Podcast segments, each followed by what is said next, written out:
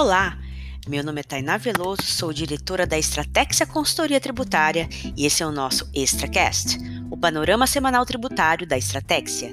Conteúdo direto e relevante sobre os principais destaques da legislação e jurisprudência tributária da semana com foco mais estratégico para seu negócio. E vamos aos nossos destaques da semana de 2 de agosto um assunto que vale a pena compartilhar em nosso ExtraCast, tendo em vista que com a pandemia ocorreram muitas demandas na área de discussões trabalhistas. É uma reportagem do Valor Econômico que aponta que a Receita Federal adotou um entendimento recentemente em uma solução de consulta, dizendo que valores a título de indenizações por danos morais e materiais pagos por meio de acordos judiciais trabalhistas não podem ser descontados do imposto de renda da pessoa jurídica. E o que isso quer dizer? Quer dizer que se a empresa está no lucro real, a Receita Federal entenderá que esses valores pagos pela empresa não podem ser considerados como despesas necessárias usuais ou normais à atividade e, portanto, não podem ser deduzidos do imposto de renda devido. Uma outra relevante reportagem do Valor Econômico fala do fim dos ex-tarifários. Você sabe o que são ex-tarifários? O regime de ex-tarifário é uma redução temporária da alíquota do imposto de importação para bens de capital e bens do setor de informática e telecomunicações, inclusive suas partes, peças e componentes, né?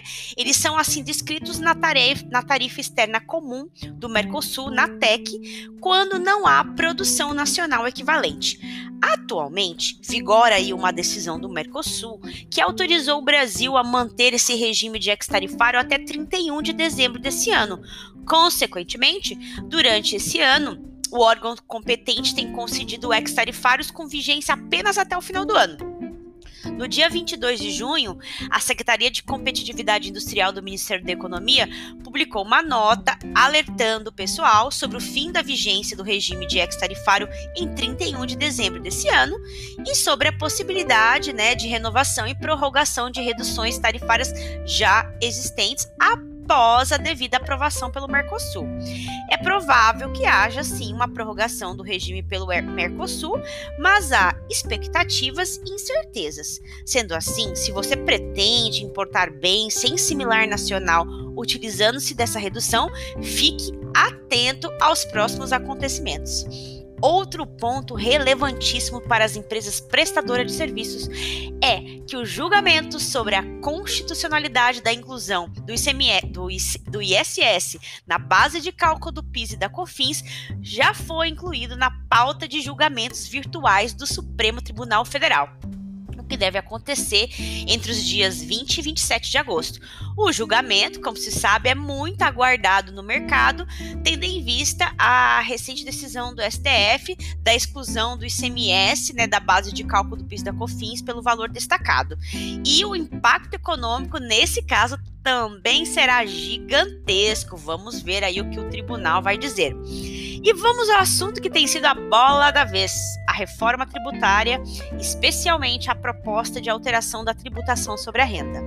Como já relatamos em edição anterior, a proposta apresentada enfrenta aí uma certa resistência de governadores e prefeitos pelo risco da diminuição da arrecadação nos próximos anos.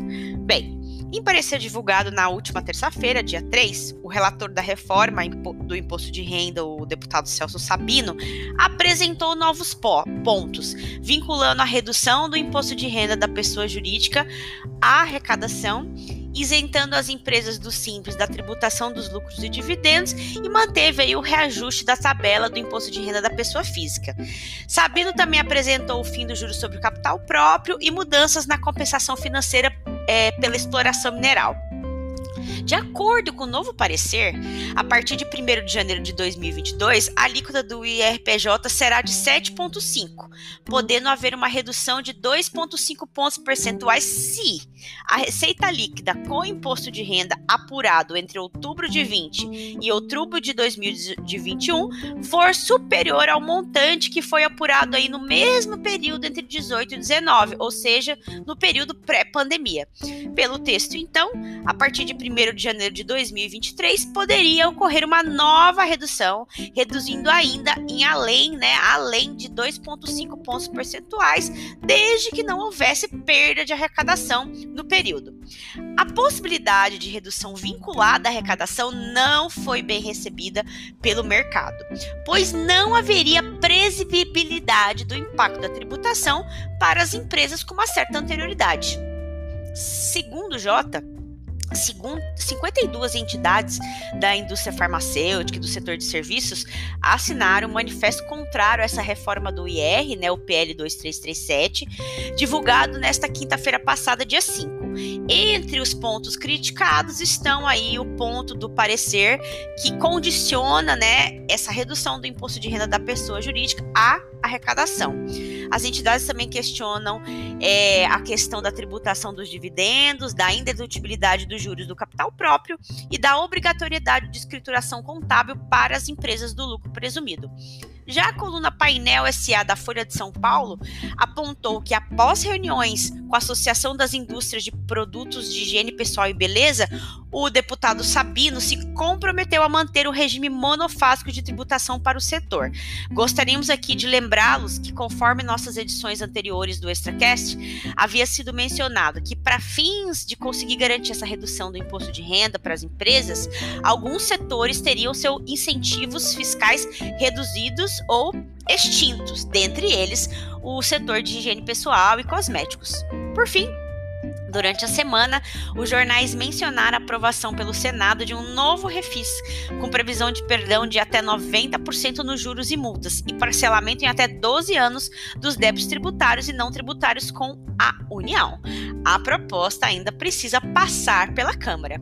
Esse foi o nosso ExtraCast Panorama Tributário. Semana que vem tem mais. Experimente Estratégia. Expert por dentro estratégica por inteiro. Para saber mais, acesse www.estrategia.com.br.